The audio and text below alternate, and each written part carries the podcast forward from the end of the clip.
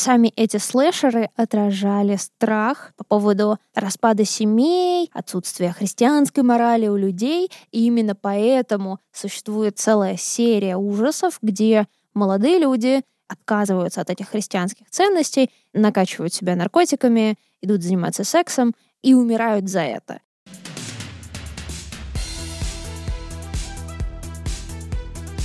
Всем привет! Это подкаст «Как у Замекиса», и в нем мы рассказываем о знаковом, не очень знаковом и вообще не знаковом кино 80-х, но если говорить положа руку на сердце, в основном очень знаковом. Предыдущего оратора звали Алина Затонская, а я Эльмира Любаева. Всем привет! Хочется сказать, что очень часто есть какое-то непреодолимое желание переназваться как у Спилберга, но мы делать этого, конечно же, не будем. Но и сегодня в новом выпуске вы тоже услышите это знаковое и важное имя из 80-х, 90-х, 2000-х, 2010-х, 2020-х, пожалуй, всего еще 21 века. В общем-то, да. Здесь, наверное, стоит сказать, что мы начинались как э, подкаст исключительно про 80-е, потом мы поняли, что в рамках 80-х нам тесно, вышли на 90-е, и только Господь Бог знает, куда нас еще занесет. Э, представляешь, такие через 12 выпусков Дэвид Уорк Гриффит, 1912 год. Начинаем. Три с половиной часа смотрим «Рождение нации». И останутся ровно два слушателя, которые нас поддерживают. Да, спасибо. Кстати, пожалуйста, не забывайте ставить самые лучшие оценки во всех приложениях, в которых вы слушаете подкасты, чтобы о нашем подкасте узнал весь мир. Не только мир, но, наверное, еще и планету другие тоже хотелось бы. Алина, скажи, пожалуйста, как ты относишься к фан-сервису? Как человек, который очень долго смотрел аниме при слове фан-сервис, я представляю немножечко другое в первую очередь, и ничего не могу сделать с этой ассоциацией. Но если отставить все шутки, то э, да, в целом нейтрально, а ты? Со временем, мне кажется, что как раз-таки в 80-х, вернее, еще, наверное, чуть-чуть загодя в 70-х, когда выходят Звездные войны, когда появляется много новых персонажей, каких-то игрушечных, э, инопланетян, становится классно и становится дополнительным маркетинговым инструментом это продвижение игрушек, комиксов, книг, чего угодно. И часто, например, история знает ситуации, когда игрушка становится героем мультсериала. Например, так было с трансформерами. Сначала появилась игрушка, а потом на основании этого решили сделать мультипликационный сериал, а потом Майкл Бэй решил сделать из этого еще и 15 фильмов про Оптимуса Прайма. Но здесь надо сделать важную оговорку. Так работает индустрия, и, к сожалению или к счастью, многие мультфильмы, сериалы создавались как раз-таки для того, чтобы продавать игрушки, потому что это очень выгодно. И когда ты это узнаешь, тебе становится немного грустно, потому что, скажем, чародейки создавались, чтобы продавать игрушки. Какие-нибудь черепашки-ниндзя, хотя и создавались как комикс, но потом в какой-то момент появился мультсериал, чтобы продавать игрушки, и ты сталкиваешься с этой реальностью уже взрослой и думаешь, о, этот мир полон лжи. Причем удивительно, да, казалось бы, есть ощущение, что э, создание мультипликационного сериала, фильма, чего угодно, это очень много времени, очень много денег, очень много средств и кучу народу, который в этом принимает участие. Но это используется как субчасть, а не основная. Это удивительно. Ну, то есть это так странно, потому что если есть рекламные бюджеты на то, чтобы сделать, блин, мультсериал, это, конечно, удивительное дело. Но к чему мы это все начали-то? Потому что очень много фильмов в 80-е, как я уже сказала раньше, как движущую силу для того, чтобы поддерживать интерес к фильму, выпускает огромное количество разных игрушек, разных комиксов, наклеек. Вот, например, в прошлом выпуске мы разговаривали с Алиной про «Марс атакует» и про инопланетян. И, например, э, фильм «Марс атакует» основан на на вкладышах и на наклейках, которые можно было собирать в большой альбомный альбом. Ладно, это все, конечно, приколы. И мы поймем, почему мы завели речь про игрушки. Появляется новый жанр, который немножечко, наверное, становится постмодернистским в каком-то смысле. Это когда мы пересматриваем значение, например, понятия триллер и добавляем в это что-то новое. Например, делаем из этого комедию. Ну и здесь, наверное, нужно отмотать назад и сказать, в какой момент, в принципе, мы уделяем такое внимание ужасам. И, в общем-то, если мы говорим про 80-е, то у нас есть несколько таких очевидных фактов, которые не то чтобы сильно нужно кому-то пояснять. Факт номер один. Именно в 80-х научная фантастика становится популярной, и во многом если не сказать, что почти во всем на это повлияли Звездные войны в конце 70-х, которые, с одной стороны, возвысили жанр научной фантастики из жанра для гиков, который никому не нужен никому не интересен жанр, который уже на другом уровне реализуется, и люди стали любить научную фантастику. С другой стороны, появилось достаточно количество технологий, которые бы позволили создать нужные спецэффекты, чтобы такую научную фантастику реализовать. И вот один из фактов, что 8, именно 80-е появляется пик научной фантастики. Другой из фактов, что именно 80-е формируется блокбастер как явление. Кино для всех, кино с огромными кассовыми сборами. И третье, в 80-х становятся популярными фильмы ужасов. И, конечно, возникает вопрос, а почему? И корни этого, как обычно это случается, лежат в 70-х. Но в 70-х сами по себе ужасы выглядели немного по-другому. В 70-х в силу Вьетнамской войны, в силу в целом состояния общества американского на тот момент, все было довольно плохо. Люди находятся в упадке. И ужасы, которые появляются в тот момент, это ужасы в большей степени человеческие. И существует такой график, который обозначает уровень доверия государству. И, в общем-то, этот график в начале, по-моему, 50-х, 60-х еще как-то растет, а потом резко падает вниз, и только в 80-х с приходом Рейгана потихонечку восстанавливается. Он уже никогда не достигает э, того уровня, по-моему, никогда не достигает, но, во всяком случае, даже если подбирается близко к нему, то очень не скоро. Но в 80-х существует небольшой такой пик, созданный Рейганом,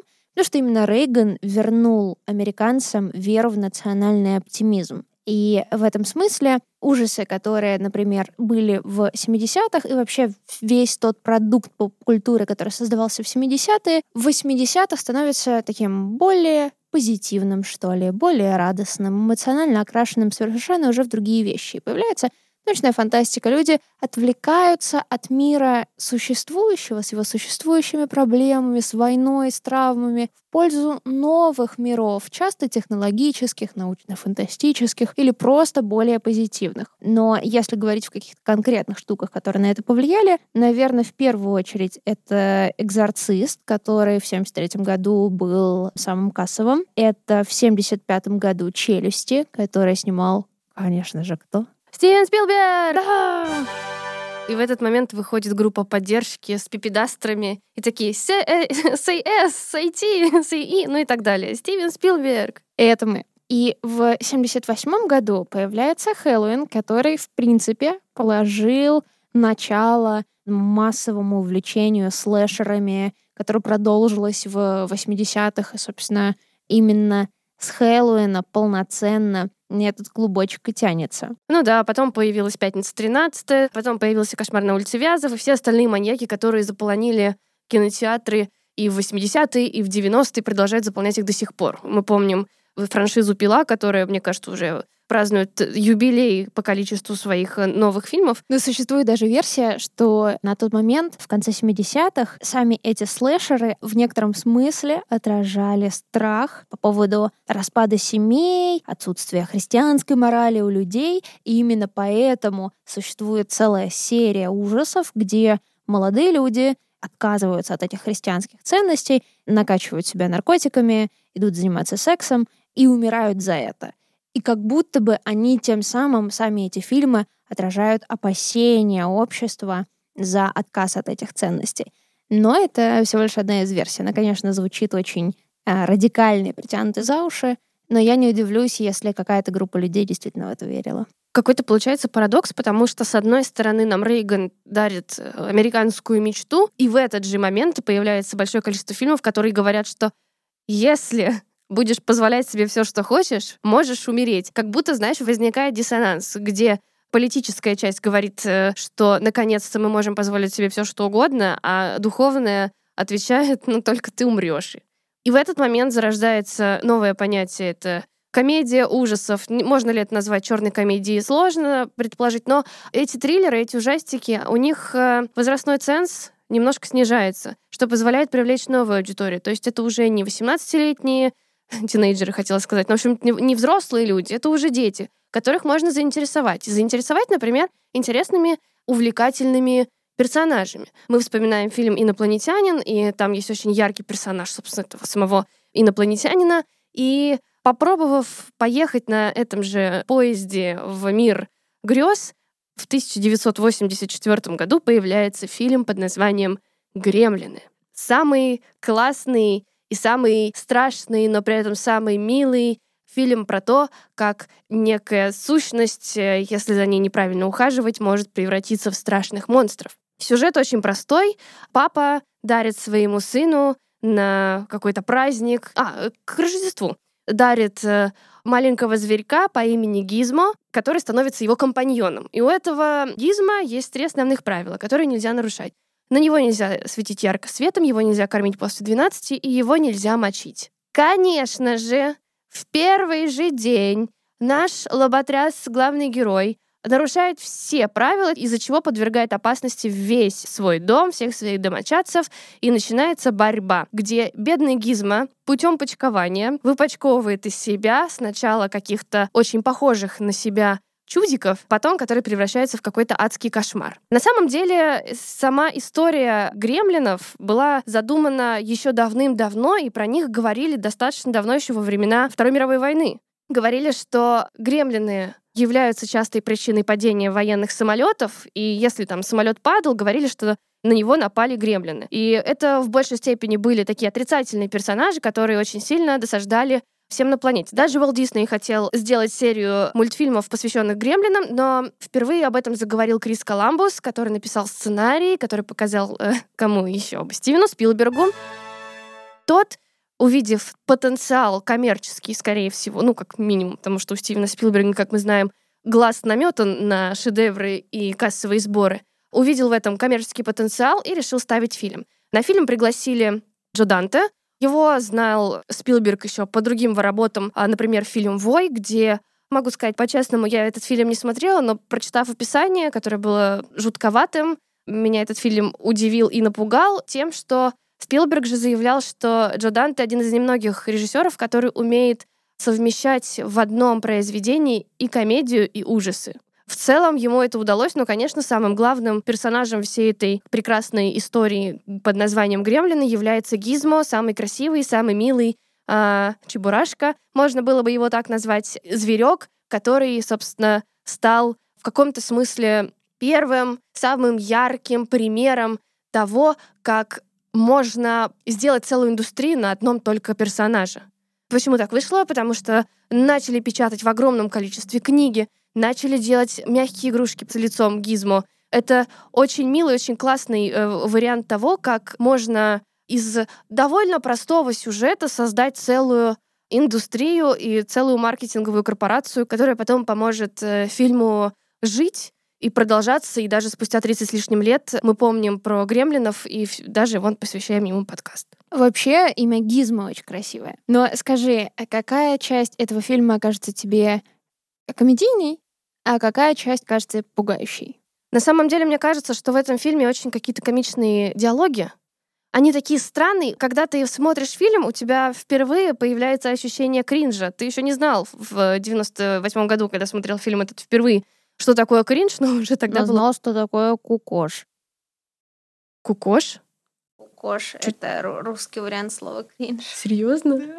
Я не знала. В макроступах, ступая по земле русской, ну, в общем, в этом плане было очень комично наблюдать то, как общаются друг с другом персонажи, потому что на самом деле происходит дичь. Там реально из бедного маленького зверюшки, малюсенького, милого, прекрасного, вылезают какие-то стрёмные уроды, которые разбредаются по всему дому и не только, которые едят, что попало. Они становятся теннисами-мучителями, умноженными на тысячу, и просто превращают жизнь в хаос. И единственный, кто может помочь с ними справиться, это сам Гизмо. И самый классный момент в фильме «Гремлины» — их два. Первый, когда самый злой гремлин говорит нашему Гизмочке «Гизмо кака», что разорвало меня, когда я смотрела в первый раз этот фильм, потому что он такой «Гизмо кака», тем самым выражая, что Гизмо плохой человек-редиска, и, в общем, он не прав. А второй момент — это когда Гизмо ощущает, что ни на кого он больше положиться не может, он берет красную косыночку, закручивает ее как Рэмбо, натягивает на голову, берет стрелы, которые сделал сам из палочки и спичек, и начинает охоту на гремлинов. И ты такой думаешь, ты золотой, дай тебя обниму, поцелую, малыш. Вот, и это очень мило и прикольно. Это потрясающе звучит, особенно учитывая трагичную судьбу Рэмбо. Я надеюсь, что Гизму все-таки повезло немного больше. Гизмо все-таки остался в нашей памяти сильнее, чем престарелый Сильвестр Сталлоне. Подскажи, когда ты смотрела первую часть или вторую, вторая тоже существует, она происходит э, в одной из высоток, по-моему, Трампа, тоже под Новый год и все такое, и в целом там почти такой же сюжет, только масштаб побольше. Пугал ли тебя этот фильм? Или он тебе казался милым? Или что ты чувствовала, когда его смотрела? Ты знаешь, сейчас, спустя годы, у меня в памяти осталось только, что Гизмо очень милый, и что это какой-то такой хороший, несмотря на то, что страшный, но семейный фильм, как я всегда говорю, когда речь заходит про Спилберга. Mm-hmm. Даже ужасы Спилберга — это все равно семейное кино. И, конечно, там был некоторый скандал с тем, что все-таки фильм сочли слишком страшным для рождественского кино, для семейного кино. И Спилберг в итоге подавал заявку, чтобы пересмотрели э, возрастную систему mm-hmm. для фильмов прямо перед выпуском, потому что стало понятно, что нужно это менять. Но когда я уже, повзрослев, спустя какое-то время села смотреть трейлер, я подумала, это довольно страшно и довольно жутко. И когда я пересматривала фильм, местами это, конечно, вызывает у тебя какие-то такие неоднозначные чувства и эмоции, но я фиксирую, что я как будто бы вижу все вот эти инструменты mm. и ниточки, которыми из меня тянут э, нужную реакцию. И когда тебе понятно, как это работает, это не то, чтобы сильно тебя пугает. Это, во-первых. А во-вторых, я всегда держу в памяти, что в нашей голове есть такая штука, как норадреналин, который, вырабатываясь, вызывает у нас вот это чувство и желание азарта, и которое в том числе, помимо вот этого чувства азарта, а именно норадреналин отвечает за наш интерес к боевикам и фильмам ужасов. И я говорю себе, это просто химия моего мозга. Или еще это просто профдеформация. Ты так много смотришь фильмов, что сюжет, конечно, важен, но ты уже видишь, что ага, сейчас на меня наступили по синусоиде, где у нас сначала хорошее событие, а потом резкий скачок наверх или вниз. Ты знаешь, в контексте «Гремлинов» я в последнее время вспоминаю один сериал. Это сериал «Мандалорец», который вышел в 2019, кажется, году, который вышел, и мне казалось, что это прямой референс «Гремлинов», эти фильмы, что «Мандалорец», что «Гремлин», очень похожи своей маркетинговой моделью. Они используют те же инструменты для привлечения аудитории. И когда мы видим, например, Грогу, как мы потом впоследствии узнаем, зовут нашего малышку Йодика, ты ощущаешь удивительные э, чувства внутри себя, примерно такие же я ощущала, когда я видела впервые э, Гизма. И сейчас, например, куча мерча, куча игрушек разных, хочешь интерактивных, хочешь пластиковых, хочешь фанк-поп, любые — связанные с э, персонажем, просто распространились по всей планете. И в один момент была ситуация, когда в России, например, вообще не было, потому что все скупили. А теперь даже есть, например, теннис Грогу. Это прикол. Кстати, с гремлинами я еще не видела, но все может быть. Но это очень интересная просто моделька, которую странно, что не использовали раньше. Ну, слишком большой промежуток времени между этими фильмами. Да, и мне кажется, это просто очень удачная формула, когда ты берешь маленького милого зверька непонятного, не похожего на какого-либо существующего земного зверька, mm-hmm. соответственно, он уникальный и вызывает у тебя еще в силу своих размеров, в силу э, какой-то сюжетной истории, вызывает у тебя большое количество эмпатии и желания условно этого зверька заиметь. И поэтому огромное количество мерча, связанного, например, сейчас с юдиком, как mm. ты сказала, мне кажется, могло бы точно в таком же количестве выражаться. И для того же Гизма будь Гизма более свежим персонажем. И я уверена, что тогда, по тем временам, максимум из мерча выжимался для гремлинов. Да, это был разрыв, конечно. До этого не было таких красивых, милых персонажей, которых не существовало до этого. Потому что, например, инопланетянин, хоть он и очень положительный персонаж, он не был таким запоминающимся и в душу глядящим, как вот эти вот маленькие глазки, вернее, как большие бездонные глазки Гизма. Но, кстати, если говорить о самом герое, вернее, самом персонаже, вернее, самом вот этом, об этой конструкции под названием Гизма, создатели наелись соли так, что будьте любезны, потому что э, у Гизма было очень много движений, ему нужно было двигаться, у него отдельные люди отвечали за его челюсти, которые должны правильно были двигаться. Было 28 миллионов разных вариаций гизма. и каждый гизмо делался чуть ли не под каждую отдельную сцену. Они как будто знали, на что идут. Потому что, если честно, я не помню, чтобы, например, в парке юрского периода так сильно... Ну, не то, чтобы так сильно заморачивались, заморачивались, конечно, но чтобы, например, у нашего любимого Тирекса было 28 вариантов для каждой сцены, это, конечно, уникальная штука. А здесь, видимо, в силу того, что он еще и маленький, туда не засунешь большие механизмы и не засунешь туда маленький литионный аккумулятор, вот, ничего туда не засунешь, пришлось, конечно, попариться. Я думаю, для тирексов под каждую сцену нужен э, годовой бюджет штатов, чтобы это реализовать и обеспечивать. Но да, я тут с тобой согласна. Эта штука напоминает мне фильм, который появился немножко позже, в 86 году. Появился фильм «Зубастики», который снял Стивен Херрик, тот же самый, который снял «Невероятные приключения Билла и Теда». И считается, что «Зубастики» — это такой научно-фантастический комедийный ужастик даже так. И там, я сразу заскочу вперед, а потом вернусь к самому Стивену Херрику, там вот эти зубастики такие зубастые, как ни странно, комочки, они тоже требовали большой-большой проработки. Например, там есть сцена, как один зубастик проглатывает вишневую бомбу. И в этой сцене приходилось контролировать самого зубастику кукловодами. Они располагались внизу, на сеновале и управляли движениями желудка и глаз отдельно. То есть это требовало настолько серьезной проработки именно технической, механической, их как игрушек, как кукол. Но если вернуться к Стивену Херрику, это такой э, интересный персонаж, потому что, с одной стороны, невероятные приключения Билла и Теда хорошее, пусть и не великое кино. Такое, отдохнуть на вечер. Более того, его совсем недавно переснимали. Но если вдуматься, как-то это выглядит примерно так. Появляется Земекис с Бобом Гейлом, и они делают назад в будущее. И Стивен Херрик говорит «круто!» и делает невероятные приключения Билла и Теда про путешествие во времени с Киану Ривзом.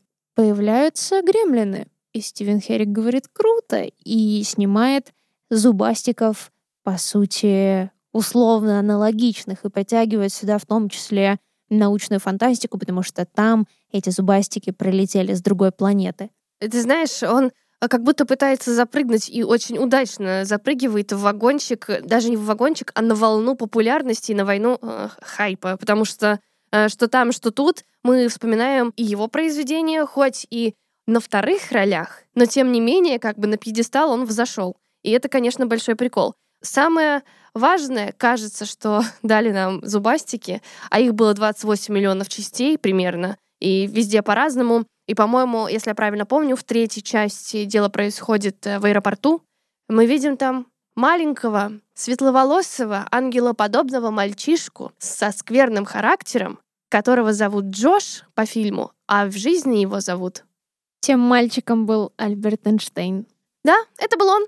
Он просто а, в значит, невероятных приключениях Билла и Теда была по-настоящему создана машина времени, и он прилетел. А если серьезно, это был Леонард Ди Каприо, который только-только начинает свою карьеру в Голливуде, еще совсем мальцом, его еще не знает практически никто, его лицо появляется зачастую только на рекламных плакатах, а тут Стивен Херрик будто ощущая потенциал великого и важного актера тысячелетия, я не побоюсь этого слова тысячелетия, замечает его и делает звездой своего фильма. Пусть третьего, но это было важно для Леонардо Ди Каприо появиться во франшизе «Зубастики».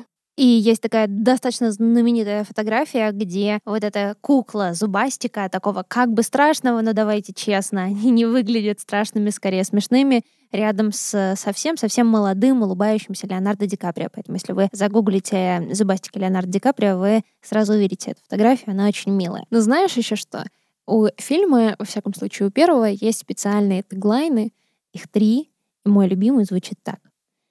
Эта битва началась в другой галактике, а закончилась на заднем дворе Браунов. О, господи, слушай, так много пафоса в трех словах я не слышала давно. Особенно, когда речь касается, знаешь, не спасения человечества, как, например, в Дне независимости или в каком-то другом э, фильме, где, значит, все войска США борются против террористов, против инопланетян, еще кого-то, а просто какие-то вонючие зубастики, стрёмные, отвратительные, нападают на семейку. Да, они выглядят как мохнатые ежи, да, да, которые да. почему-то вдруг решили э, прилететь и уничтожить всю нашу цивилизацию, просто сожрав ее. И существуют такие космические охотники, которые занимаются уничтожением этих зубастиков, но изначально на Земле нет этих охотников, а есть только семья Браунов. И вот э, моменты ужасов, они там действительно работают. Саспенс, нагнетание, напряжение и прочие-прочие вещи, они все там есть, но в момент, когда выкатывается этот мохнатый шарик, и там, например, сцена погони, когда отец в семье открывает дверь машины, оказывается, что там есть зубастик, он пытается в него выстрелить, не попадает, и вот они бегут домой, а дверь захлопнута, конечно же, и ты в напряжении, но это мохнатый шарик, ну и ты, и ты не можешь с этим ничего сделать. Ничего ты не сделаешь с этим ощущением полусмеха, полу такого спокойствия, вызванного тем, что это мохнатый шарик. Так слушай, кажется, что все-таки это позволяет нам э, омолодить аудиторию. То есть ты можешь, например, пойти на этот фильм. Это, конечно, странно может звучать, но ты можешь пойти, например, со своими младшими сестрами или братьями на этот фильм, где и тебе будет весело, потому что пощекочет твои нервы, и детям будет не очень страшно смотреть. Они вряд ли приснятся э, в страшных кошмарах э, ребенку. Хотя, конечно, если честно, мне кажется, все-таки зубастики вполне могут. У них такие рожи, знаешь, волосатые эмоджи. Удивительно, что франшиза жила очень долго, и у меня есть какое-то потаенное ощущение, что вот-вот ее перезапустят, если честно. Возможно. И раз уж мы заговорили про охотников, то здесь стоит сказать, что к этому же поджанру комедийных ужасов относятся, кстати, охотники за привидениями. Просто в отличие от зубастиков или гремлинов, охотники за привидениями, ну давай честно, настолько не страшные, что их сложно ставить в один ряд. Это первое. А второе, мы сегодня говорим про так или иначе игрушки. Угу. Ну и просто они еще на самом деле ироничней. Там нету как такового юмора, это ирония, да, на иронии, которая непонятна, скорее всего, ребенку, и ребенок это смотрит как веселое кино, а уже потом с возрастом ты понимаешь, что Билл Мюррей весельчак, тот еще. Ученый. Кстати, про охотников за привидениями у нас есть отдельный выпуск. Мы поговорили о том, что можно создать героя, который попадет в сердца миллионов людей, которые будут гоняться за значит, игрушками, посвященные ему. Мы говорим о том, что можно запрыгнуть в целом в этот же вагончик уходящий и сделать новую франшизу, которая будет длиться многие-многие годы и иметь миллион сиквелов. А сейчас мы поговорим о фильме, в котором главные герои — игрушки. Но это не история игрушек, мультфильм, а это кажется, что первый фильм, где главную роль играют солдатики и такой интересный народ под названием Гаргониты. И этот народец был создан, как бы вы думали, кем? Правильно, корпорацией. Корпорация называлась Глуботек, и она решила создать таких дружелюбных существ, задача которых стремится на свою родину. И помимо этих дружелюбных существ, она создает еще и команды, с которые стремятся уничтожить этот дружелюбный народ. И чтобы все было еще веселее, они встраивают в эти игрушки самообучающиеся военные микрочипы. И между ними разворачивается настоящая битва. Но что интересно, многие люди, в принципе, сравнивают саму идею этого фильма с рассказом Стивена Кинга «Поле боя», который он написал в 1972 году. В истории, где главный герой получает посылку, в которой лежат солдатики, которые на самом деле не игрушечки, а живые существа. Вокруг также есть еще миниатюрная термоядерная бомба, которая взрывается вместе с э, пентхаусом нашего главного героя. Короче, какая жесть. Да, но и, в общем-то, можно говорить о том, имеет ли это корни, связанные с Стивеном Кингом, или не имеет. Скорее всего, имеет, потому что на тот момент Стивен Кинг был уж как-никак чуть ли не самым экранизируемым писателем. И, кстати, про экранизацию у нас тоже есть отдельный выпуск. Но интересно, что в случае с фильмом был такой критик, Роджер Эберт, и он дал фильму две с половиной звезды из четырех. И его главный тезис был в следующем, что эти игрушки настолько похожи на людей, и они могут самостоятельно принимать решения, и в том числе злодеи, что все они становятся очень правдоподобными, а это игрушки. И для маленьких детей это может быть травмирующе. Это правда, это был очень страшный фильм, потому что в один момент ты слышишь, как говорят эти горгониты, и у них какой-то очень воинственный, при этом жертвеннический стиль жизни, мут. И при этом они же как бы не антропо... Вернее, как они антропоморфные, но они все таки не люди, а есть люди, которые при этом солдатики, которые играют роль отрицательных персонажей. Ты такой сидишь и думаешь, мне 8 лет, я вообще ничего не понял где моя шоколадка? В этом плане, наверное, и в истории мирового кинематографа фильм «Солдатики» не так э, на слуху, как те же самые «Зубастики» Гремлины или даже тот же самый Дрожь земли, который считается там, черной комедией отчасти. Но важно, и, кстати, это очень интересно, потому что у нас прослеживается некоторая тенденция в таких фильмах, где одну из главных ролей, вернее, центральную роль играют дети, часто приглашают молодых звезд, вернее, которые впоследствии становятся звездами. И, например, в фильме «Солдатики» играет Кирстен Данст. Этот фильм еще до ее популярности у Софии Копполы, там ей, наверное, где-то около 13-14 лет, и она прекрасно играет, и ты уже понимаешь, что там такой потенциал, что будьте любезны. Ну и мне кажется, главное, за что надо снять шляпу перед фильмом «Солдатики», это музыка. Потому что, во-первых, саундтреком к этому фильму стала песня Led Zeppelin.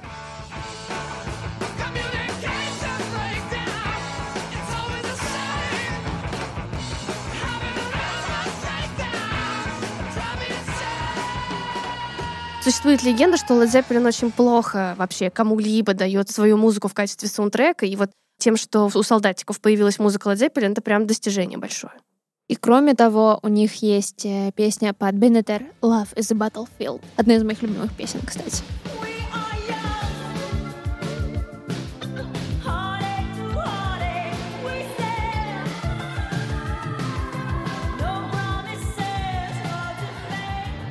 Саундтрек этого фильма уникальный еще и потому, что впервые, кажется, за всю историю шоу-бизнеса Led Zeppelin и Spice Girls оказались ближе, чем когда-либо, потому что песня «Wannabe» используется также и в «Солдатиках».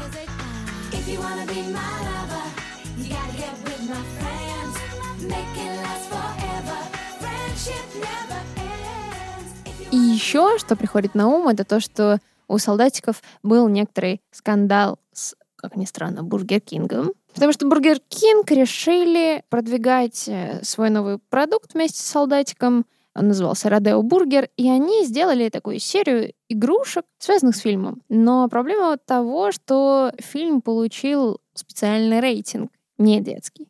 Да потому что он страшный, блин, как смерть. И, естественно, видимо, у Burger King а возникл диссонанс, в котором игрушки перестают быть детскими. Да, и потом, э, конечно, скандал, конечно же, выяснение отношений, обсуждение того, как так получилось. Burger King уникальный. Он очень, знаешь, на кого похож? Очень похож на режиссера фильма «Зубастики», где ты, запрыгивая на волну, еще пытаешься какие-то свои правила диктовать.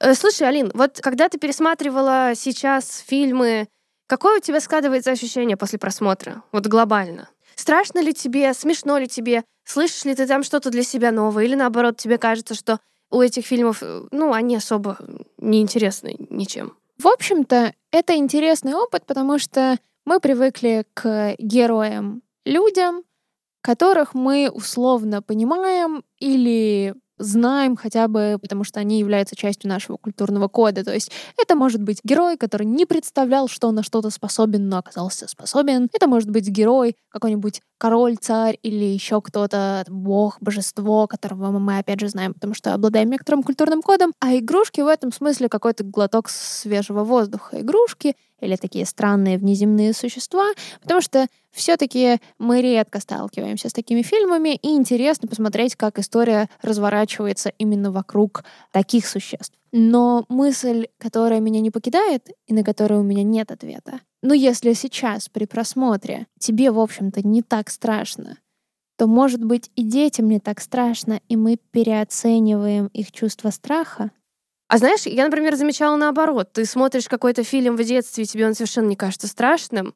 Предположим, «Семейка Адамс». Ты ее смотришь и думаешь, вау, Уэнсди Адамс, лучшая героиня. А потом ты смотришь это в возрасте уже, ну, там, например, ну, зрелым, и ты понимаешь, что у ребенка проблемы. У нее есть одна большая проблема, она может покончить с собой. У нее странные родители, у них почему-то бегает странная рука. И как в этом мире, где у тебя все, что ненормально является нормой, выжить, непонятно. Ну, то есть, это удивительный твист жизни. Подожди, но это два разных страха. Страх за то, что тебя сожрут, и страх за то, что человеку нужен психотерапевт, немного отличаются. Ну, или страх от суммы на психотерапевта. Ну, я скорее про то, что ты по-разному воспринимаешь страх в детском возрасте и сейчас. Э, сейчас, скорее всего, если посмотреть какие-то, э, не знаю, 80-х, 90-х хорроры, тот же самый Хэллоуин, он тебя не будет так сильно пугать. Или наоборот, мы вспоминаем постоянно кабинет доктора Каллигари, который может пугать тебя, блин, до скончания веков. И, и скорее всего, в начале 20 века он такого шороха навел, что, ну, в общем, до сих пор лечится. Я, например. Ну да. Но давай так. Из всех тех трех фильмов, которые мы сегодня обсуждали, и именно «Гремлины», «Зубастики» и «Солдатики», совершенно очевидно, что самый заслуживающий внимания из них — это «Гремлины». Угу. И «Гремлины» — это условно рождественское кино. Вот давай представим, что у тебя есть возможность отметить это Рождество с семьей или с друзьями, и есть нескончаемое практически множество, ну, понятное дело, что оно ограничено все таки но условно нескончаемое множество рождественских фильмов. Вот выберешь ли ты «Гремлины»? Я думаю, что... Ну, все, разумеется, зависит от компании. Ты знаешь, есть такое странное ощущение, можем сейчас с тобой подраться, кстати, что надо дальше двигаться в плане кино. Нельзя часто останавливаться на какой-то эпохе. Опять, да, в подкасте, как у Земелькиса, где мы обсуждаем знаковое кино 80-х, 90-х, и я говорю, что да, не обязательно зацикливаться. Но я к тому, что сейчас очень много фильмов, которые ничуть не хуже, которые можно посмотреть. Например, «Гринч, укравший Рождество», пусть это конец 90-х годов, но это офигенный фильм семейный, который на самом деле тоже немножко своеобразный и странный. Но он чуть более атмосферный для э, просмотра в Рождество, чем «Гремлины», например. Но если, например, противопоставлять «Мандалорца» «Гремлинам» и вот э, смотреть этот фильм в привязке к «Мандалорцу», это было бы интересно, потому что можно провести какой-то анализ и параллель, насколько их приемы одинаковые. Потому что, например, в «Мандалорце» Грогу показывают не сразу, а это остается интригой. Ну, как бы там кусочки его показывают. В «Гремлинах» Гизма показывают практически сразу, и ты падаешь сразу. Вот. И это, конечно, удивительно. А ты бы стал смотреть «Гремлинов» сейчас? на Рождество, 31 декабря. Мы с друзьями идем в баню и включаем. Я согласна с тобой, что все зависит от настроения. И если я не буду думать о том, что завтра мне упадет кирпич на голову, и у меня впереди еще жизнь и еще сколько-то Рождеств, новых годов, которые я могу потратить на разные фильмы, то, наверное, одно из них я буду готова потратить на гремлинов. Особенно если я буду сидеть не одна, и скорее, когда ты смотришь кино в компании, тебе ну, не настолько критично, что же вы смотрите на самом деле. В остальном же я бы сказала, что это скорее не первый приоритет. Угу. Согласна. Да, в конце концов, «Один дом 2», пожалуй, самый приятный фильм про Рождество, уж если... А реальная любовь? Ой, я про него забыла совсем. Ну, конечно, нет. Ну все, победитель у нас один. Реальная любовь, да, факт. «Реальная любовь» — это тот фильм, про который я каждый Новый год говорю, нет, ну сколько можно смотреть «Реальную любовь»? Каждый Новый год «Реальная любовь» хватит. Каждый Новый год смотрю «Реальную любовь». И не надоедает ни капли? Ни капли. Блин, самый лучший фильм. Ну что, давай заканчивать. Да. Классно, когда в фильмах появляется герой, который протягивает тебя сквозь годы, и ты до сих пор пытаешься найти коллекционную фигурку фанка поп с его лицом. Ее очень сложно найти, но если вы вдруг знаете, где они находятся, шепните на ушко три главных слова «Я знаю, где лежит гизма». Это пять слов, но ничего страшного. Не бойтесь смотреть э, фильмы 80-х годов, не бойтесь думать о том, что в одном жанре может э, соединиться два, такие как, например, комедии и ужасы. В этом есть свой шарм, и в этом есть своя красота, которая помогает нам проникнуться атмосферой того времени и понять, как развивалось кино, как развивался маркетинг и постпродакшн разных фильмов. А с вами были ведущие Алина Затонская, Эльмир Любаева и монтажер Саша Архипов. Всем пока! Пока!